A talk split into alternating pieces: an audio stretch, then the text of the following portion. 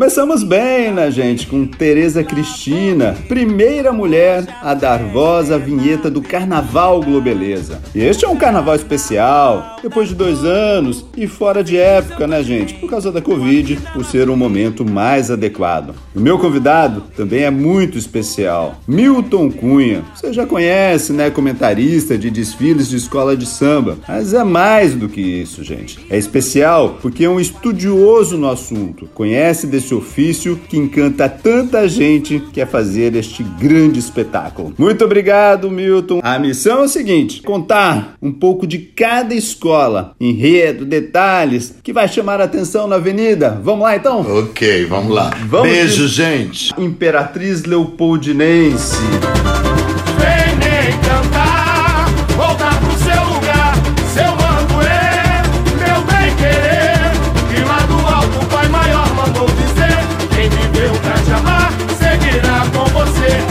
Quem quer saber o horário deve entrar na avenida às 10 horas da noite Isso. e vai falar sobre o carnavalesco Arlindo Rodrigues. O que, que vem por aí? Primeira volta de Rosa Magalhães a essa dupla com a Imperatriz, que é uma época de ouro do carnaval, né? Então, ela ficou lá durante a década de 90, foi um sucesso, multicampeã, e aí se afastou anos e agora retorna. Então, o estilo rococó de Rosa Magalhães volta de novo ao seu celeiro maior, que deu mais títulos a ela, Imperatriz. E a história do Arlindo Rodrigues, que é um super campeão, um super carnavalesco já falecido, faleceu em 86, ele tem muito a ver com Luizinho Drummond, o presidente de honra da Imperatriz. Então a professora vai mostrar a carreira do Arlindo passando pelo Salgueiro. Então você imagina a Imperatriz vestida de Salgueiro em certo setor, depois de Mocidade Independente Padre Miguel, Imperatriz vestida de Mocidade e por fim Arlindo chega na Imperatriz início dos anos 1980 e já ganha, né? Então ele tem o que, que a Bahia tem, Vitorioso, ele tem Lamartine Babo, Só da Lalá. Então eu espero muito, muito, muito, muito da professora da Imperatriz. A gente vai ter uma história do carnaval desfilando ali, então, Assim, uma parte da história. da década de 60 até 80, a professora revisita com a vida e os campeonatos do Arlindo. nós dois, somos uma só voz, no altar da Bahia. Brilhei nesse palco iluminado. Vamos em frente então, vamos, Vamos. agora para a estação primeira de Mangueira. Só sei que Mangueira é o céu estrelado, não é brincadeira, sou apaixonado. A estação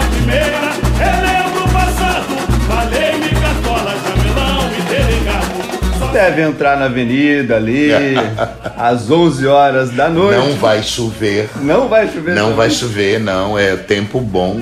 Hum, Meteorologista Milton Cunha. É, eu tenho lido, porque a gen- nós somos apavorados com o tempo, né, Edmilson? Porque sempre chove e alaga tudo, então a gente pensa muito em chuva. Cartola, Jamelão e Delegado. O que, que a gente pode falar?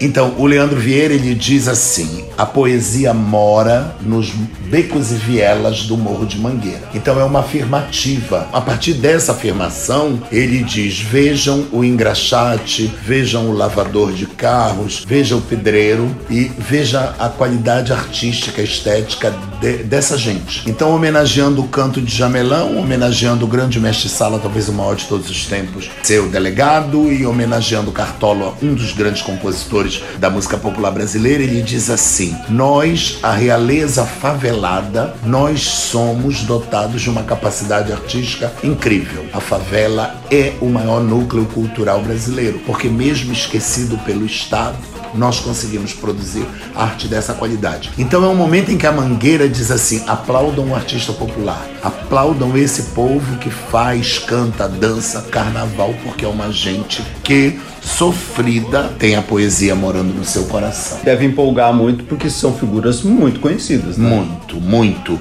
São emblemáticos, não é? Do universo da escola de samba. Então você tem ali canto, dança e composição, que são três pilares da escola de samba, né? O mestre-sala, o cantor e o compositor. Então, tocante você dizer que a realeza favelada é poética. Com amor, o nosso pavilhão tem aos seus pés a nossa gratidão.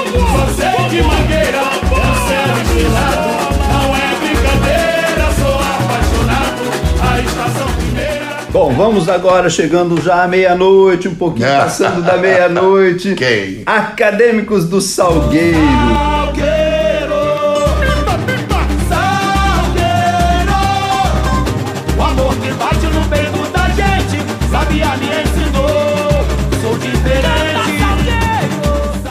Resistência Negra. É o lugar de fala do Salgueiro. O Salgueiro ele sempre tocou nessa questão de ser um quilombo, de ser uma escola de samba que introduziu os enredos africanistas. Em 1960, né, você tem ali Zumbi, Chica da Silva, Chico Rei. Então o Salgueiro ele diz assim: ok, já que eu tenho essa história, esse posicionamento histórico de escola de samba de negritude, deixa eu tocar em Black Lives Matter, né? Então ele traz a questão de liberdade religiosa, inclusão, racismo. Tem uma cena no desfile chocante que as pessoas do chão puxam cordas e derrubam um obelisco de uma praça pública chamada racismo. Então são essa, esses movimentos que aconteceram muito de tocar fogo em, em monumentos de colonialistas e tal. Então é um enredo político-social, sem ser partidário, mas é a favor da liberdade racial. Este será um carnaval que vai tocar muito nesse assunto. O tempo inteiro, 12 enredos, os 12 tocam em assuntos. Então você tem direitos LGBTQIA,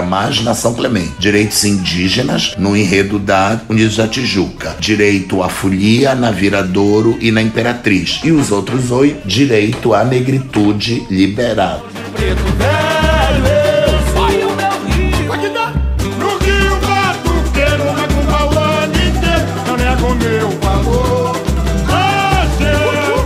Vamos pra frente agora, chegando já a uma da manhã, mais ou menos uma, uma e meia da manhã aí, São Clemente.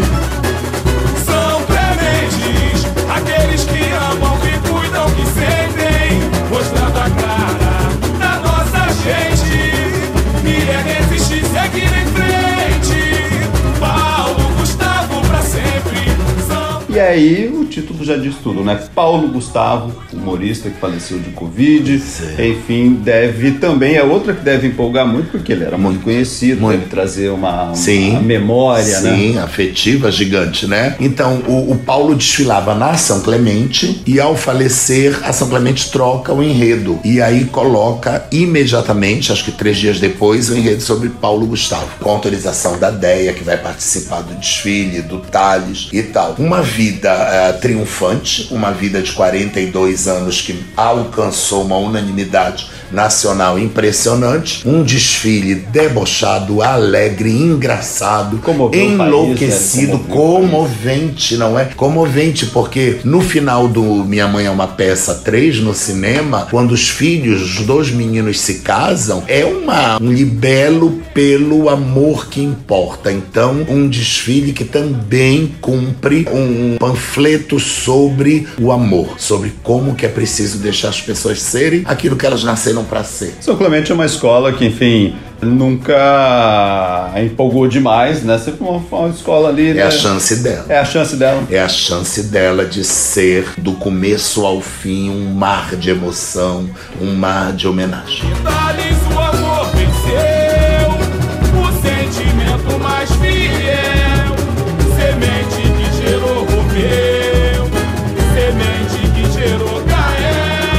Vamos para a campeã, então, para a última campeã, que é Unidos do Viradouro. Carnaval te amo.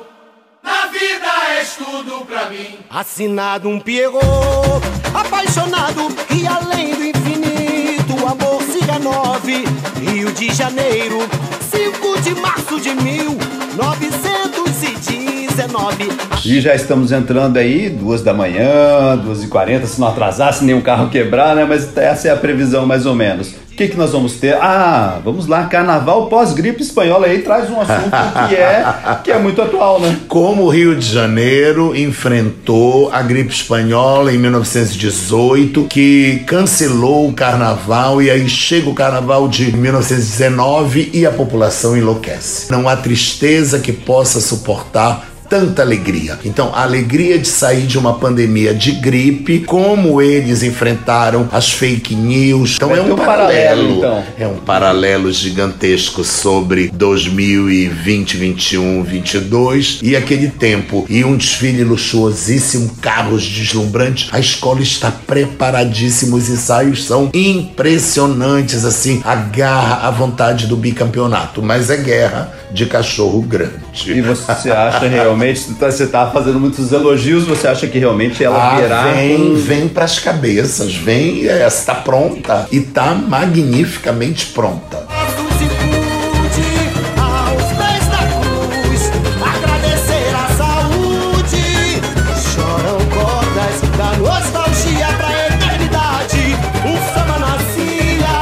Vamos para a última escola então do primeiro dia, Beija-Flor de Nilópolis. O campo de crioulo,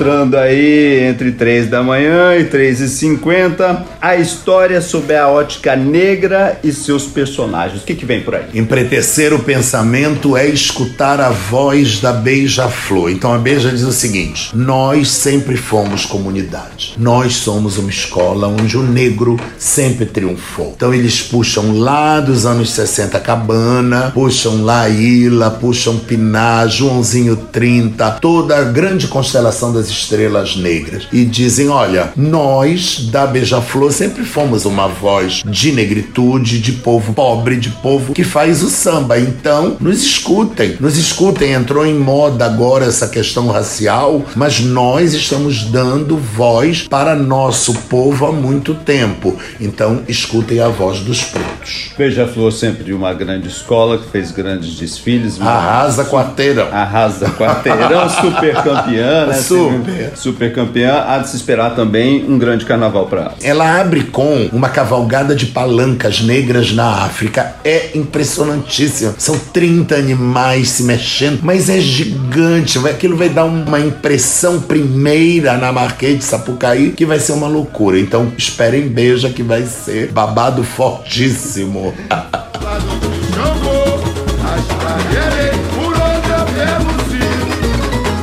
A tradição Gol, Bom, estamos fechando a primeira noite aí. O que, que você destaca dessa primeira noite? O que, que você vai botar sua mão na fogueira aí por quê? Começa com o direito ao carnaval e termina com a voz negra, passando ali por protestos no meio de gays e de negros. Então eu acho que vai ser uma noite quentíssima, acho que vai ser um tambor bem forte e deixou pro dia seguinte os orixás. Deixou pro dia seguinte a gira da Umbanda e do Candomblé. Então é interessante pensar que juntou no primeiro dia várias vozes, mas que a intolerância religiosa ficou pro dia seguinte. Então vamos pro dia seguinte, então. Segunda noite de carnaval. Eita. Vamos lá. Paraíso do Tuiuti, a negritude e seus ícones. Ô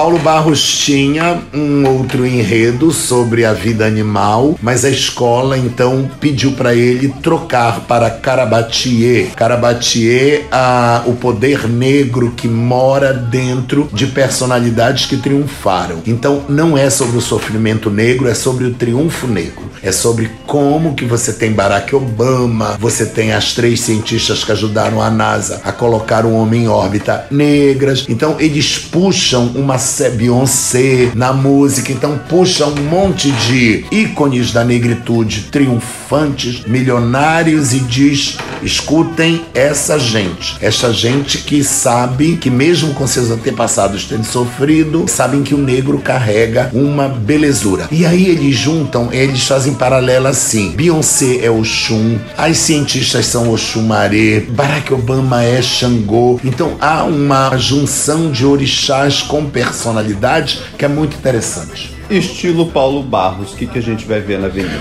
O, o afrofuturismo, ele pega a África e transforma nessas coisas dele, de carros se movimentando, carros coreografados, e que é um pé nessa estética artística do afrofuturismo. Então é uma África do amanhã. É cultura e saber, caminhos de sol,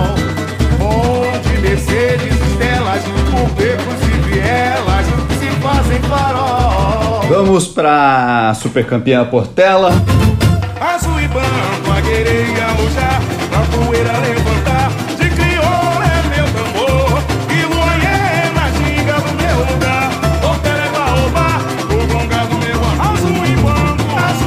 azul e Entrando aí, 11 da noite, 11 h 10 se tudo correr bem, o Baobá. Raízes, raízes, como que o baobá, essa árvore sagrada da África, nos lembra que o tronco ele vai juntar o Orum, que é o centro da terra, com Aie, o paraíso perdido dos deuses. Então a Portela se lembra das suas raízes, se lembra de como seu monarco foi importante para a história dela, Paulo da Portela, Natal. Então uma grande homenagem às raízes da escola de samba. Como ela está com 99 anos, indo para o centenário, então é um enredo muito emocionante porque é praticamente a abertura das comemorações do ano do centenário. Ela acaba de fazer 99, ou seja, está rumo ao 100, né? A mais antiga dela e junto com a Estácio de Sá. A briga ali de quem foi a primeira é babado.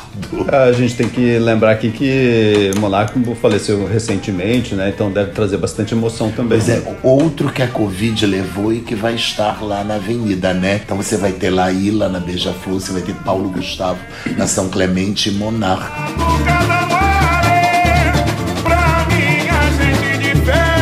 aê.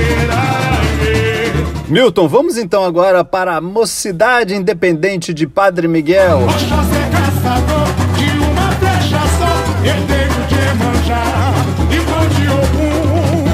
Aquele que na cobra dá um nó,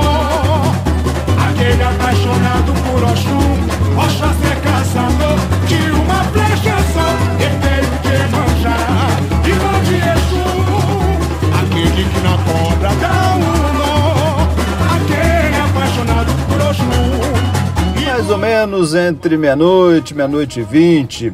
Oxóssi. Edmilson, o enredo da mocidade é uma linda ponte que a escola faz entre Oxóssi, o rei da mata, o orixá caçador, e como que o toque que o candomblé bate para ele, que é o toque da gueré, como isso é celebrado no terreiro de Tia Chica, que é lá em Padre Miguel. E aí os ogãs de Tia Chica, que é Miquimba, Mestre André, levam para a bateria da escola, na quadra, o toque do agueré. Então são os ogãs tocando para Oxóssi, e um samba belíssimo e é um dos desfiles esperados do ano. Acho que vai ser um sucesso.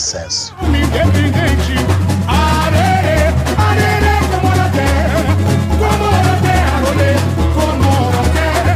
Vamos pra frente então, vamos, Vamos. agora para Unidos da Tijuca, gente.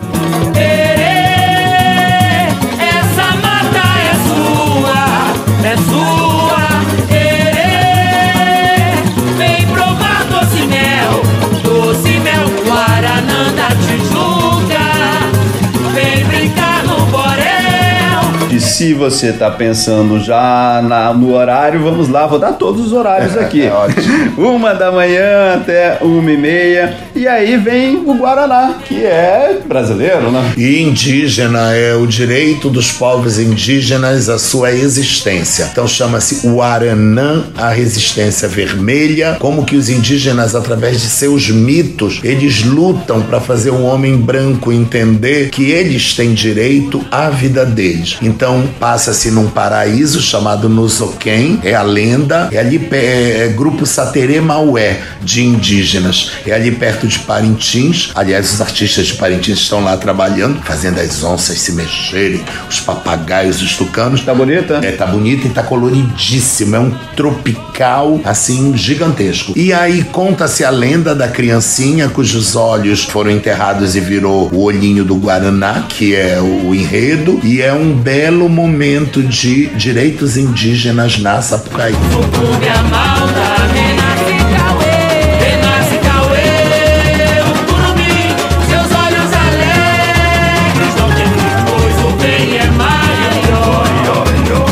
Estamos chegando às duas da manhã, duas e meia, e aí está entrando Acadêmicos do Grande Rio, que traz Exu. Boa noite, moça, boa noite, moço. Aqui na terra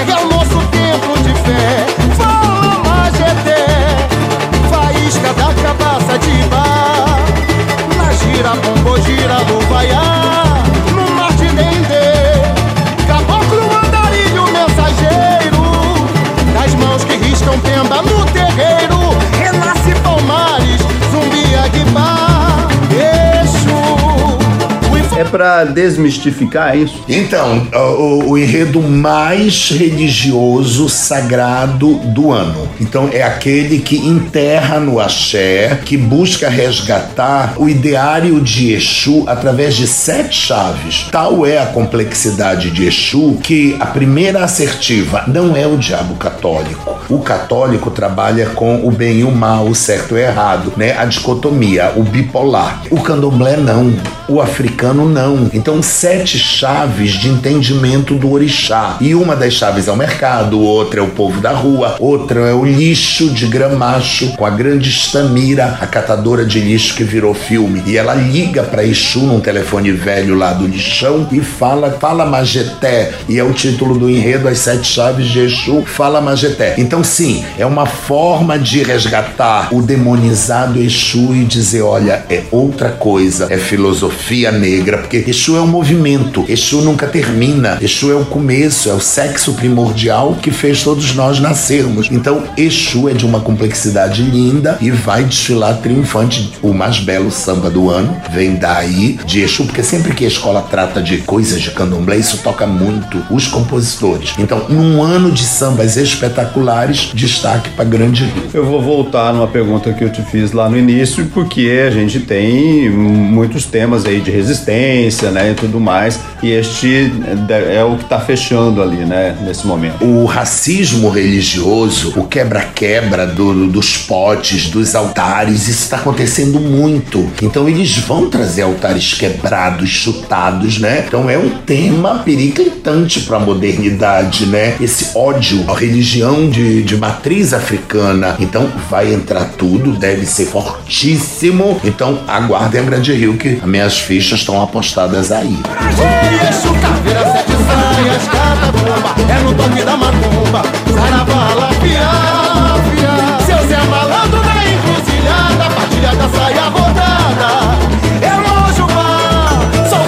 E aí, o carnaval tá acabando, vem entrando a última escola deste Que horário? ano. Ah, três da manhã, 13h50, se Vai nada acabar, acontecer. vai acabar. A gente já viu tanta coisa ali, né, Milton? É um carro que emperra, é, outro que não é, vai. verdade.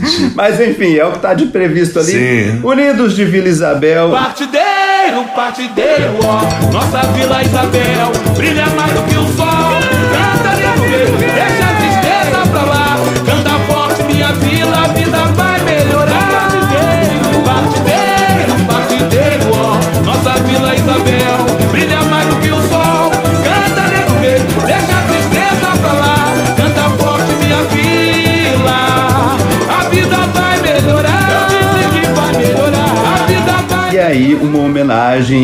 Eu amo terminar entronando Martinho como um rei da Sapucaí. É interessante você ter 11 desfiles e no final você pega alguém, né? Eu me lembro que no último desfile foi Elza Soares, no dia 2020 pegaram Elza e entronaram ela rainha da Sapucaí, agora é o rei. Martinho tem uma vida que começa lá em Duas Barras, vem pro Morro dos Macacos, ali em Vila Isabel, triunfa, depois Noel Rosa é o grande nome, não é da, daquele, da, daquela boemia, e aí Martinho, rei de Vila Isabel. Então, um super samba, uma super homenagem, e a família toda lá dele, então, um carnaval familiar e familiar, tanto dele quanto de nós sambistas, porque o samba é uma grande família, e homenageando o velho avô, o velho patriarca, a gente está homenageando todos os grandes que fizeram a história do samba. Termina muito bonito. Termina emocionante e termina com o refrão: a vida vai melhorar, a vida vai melhorar. melhorar. A vida vai melhorar. A última sonoridade sapucaiana é que a vida vai melhorar. Então é um fecho bonito para os tempos de luta para sair do perrengue e entrar na bonança. Termina o desfile, a gente termina aqui também o podcast, que foi um luxo com essa aula. Se você que está ouvindo estava pensando, será que eu vou ver agora? Se eu tenho certeza que você vai assistir depois dessa aula incrível do Milton Cunha, que eu agradeço. Gente, eu tava lendo tudo. Eu abri um livro aqui de tudo. É tudo mentira.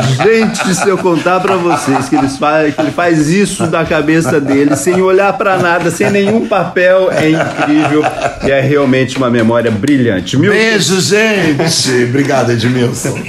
Lá vou eu, lá vou eu. Hoje a festa é na avenida. Esse podcast foi editado e finalizado por Felipe Magalhães e eu, Edmilson Ávila, toda semana desenrola um assunto aqui para você. Bom carnaval e até o próximo. Hoje a festa é na avenida.